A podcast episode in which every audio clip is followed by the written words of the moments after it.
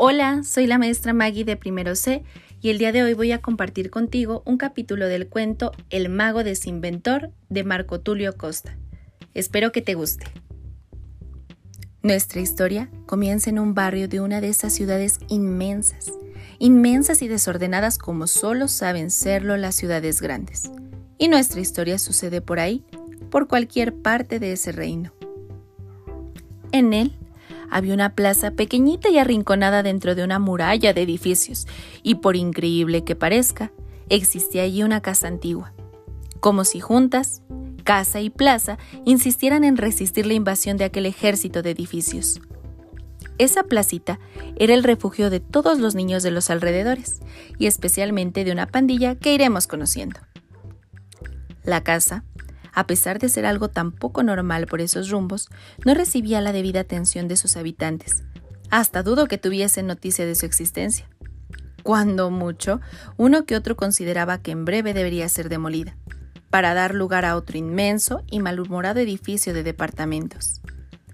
Sin embargo, era una casa muy especial, y en ella vivía alguien aún más extraordinario. Era la persona más poderosa de la Tierra. Era un día común y corriente, así con esa cara toda gris y oscura de humo, cuando aquel viejo solitario que vivía en esa casa abrió la ventana y se quedó mirando una multitud de niños que jugaban en el kiosco de aquel pequeño paraíso verde.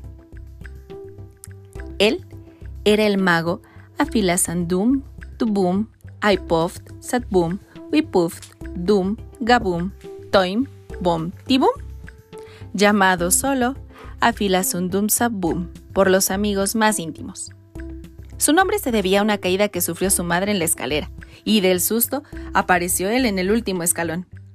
¡Mire, nada más! Nació. Todavía él se ría al acordarse, pero este día no estaba para bromas. Miró atentamente los juegos de rondas, los encantados, las escondidillas, el tocado. Después, como si despertara de un sueño, se alejó de la ventana y fue hasta la mesa, donde estaba su sombrero de copa. Miró hacia adentro y llamó. ¿Qué pasa, planeador? ¿Vas a salir o no? Entonces, de repente, ¡fupt! saltó de dentro del sombrero un gran conejo blanco. El conejo, de grandes orejas, abiertas como un planeador, vino a posarse en el suelo cerca del mago. Aquí estoy, jefe, rapidito, rapidito. Hace media hora que estoy esperando a vuestra cuniculencia. Planeador saltó al cuello de su maestro. Disculpe, jefe. Estaba limpiándome las orejas y... ¡Tus kilométricas orejitas! El conejo se rascó la cabeza. ¿Algún problema, señora Filasundun Satbum? El mago suspiró. Disculpe el mal genio, amiguito es que estaba pensando en cosas seriesísimas. Estaba fastidiado. Ven a la ventana. Planeador se sentó en el pretil. Cruzó las orejas. ¿Ves? ¿Qué? Hoy tenemos allí la placita. Los niños, los juegos. ¿Y acaso no es maravilloso? Claro, mi cuniculísimo amigo. Pero, ¿hasta cuándo? Nada más está resistiendo a esa invasión de edificios, construcciones y presiones exteriores. Hoy tenemos ese pedacito verde, donde las personas pueden dar los buenos días a la naturaleza, donde los niños pueden sentirse libres. No obstante, ¿quién puede garantizar que mañana no estaremos aquí, aterrados y tristes, con decenas de máquinas para triturar, desgranar, morder la tierra, que acabarán con este refugio nuestro? Planeador brincó nervioso sobre el pretil. No se atreverían a hacer eso, ¿o sí, jefecito? El mago sonrió. Yo me acuerdo de cómo era esto hace unos 100 años, mi colega orejudo. Tu tataratatarabuelo estaba conmigo en esa ocasión. Esto era una inmensa hacienda.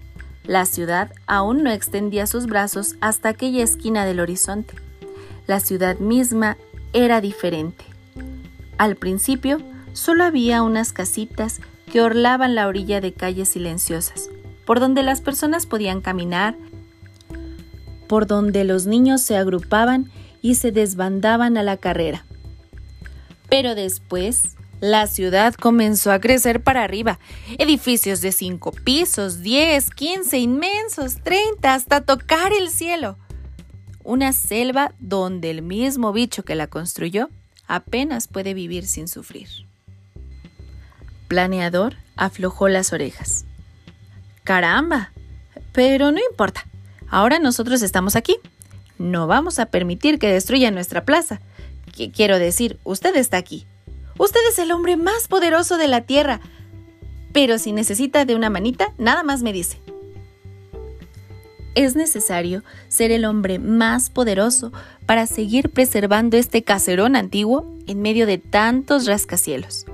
Es así que es magia, le guiñó a Planeador. Sí, querido maestro, es una gran magia, digna del gran afilasundum tabum aipof wi wipuf dum gabum toim bom tibum. El mago sonrió y volvió a observar a los niños mientras pensaba en aquel conejillo endemoniadamente astuto. Lograba decir su nombre sin siquiera tartamudear. Hasta él, el gran Afilasundumsa bueno, lo que sea. Ni él lograba pronunciar bien aquel nombre. Tampoco importaba ahora. Lo que necesitaba era pensar. Tenía una idea que no le salía de la cabeza. Quería jubilarse. Estaba en la flor de la edad, poco más de 800 años. Tenía ganas de viajar en un crucero por la Vía Láctea, pero antes quería hacer algo grandioso, algo de lo que todo el mundo se enterara. Un regalo para los 5 mil millones de habitantes de este planeta. ¿Ya se imaginaron el tamaño del problema? Y mientras miraba a aquellos niños, fue que tuvo la gran idea. ¡Planeador! El conejo se detuvo para no caerse de la ventana por el gran susto. El mago recorrió la sala impetuosamente, de un lado para otro, bailando entre los muebles espantados, y solo podía repetir. Planeador, esto va a ser grande. El conejo venía brincoteando detrás, desesperado y curioso. Claro, maestro, pero... Eh, ¿Qué maestro? Hasta que el mago se detuvo. Colocó la mano en el mentón y se rascó la barba. Luego, se lanzó con una zancada hasta el baúl, en un rincón de la sala, y tomó su varita mágica. Se puso su flameante capa y volteó hacia el amigo. Planeador. De hoy en adelante ya no seré conocido como Afila. Afilasum. Af afilasundum dibum aipof susbun wipuf dum gabum toim bom tibum? Ah, gracias. Hoy me lanzaré a la proeza más monumental y más osada de todos los tiempos. Una hazaña jamás imaginada por ningún otro mago. Sí, jefecito, claro. Voy a impedir que esta y cualquier otra placita del mundo, que esta casa vieja o cualquier otra reliquia del pasado sean destruidas por las garras del lucro. ¿Entendiste? Sí, jefecito. Es decir, no, jefecito. Te explico. Voy a desinventar todo planeador.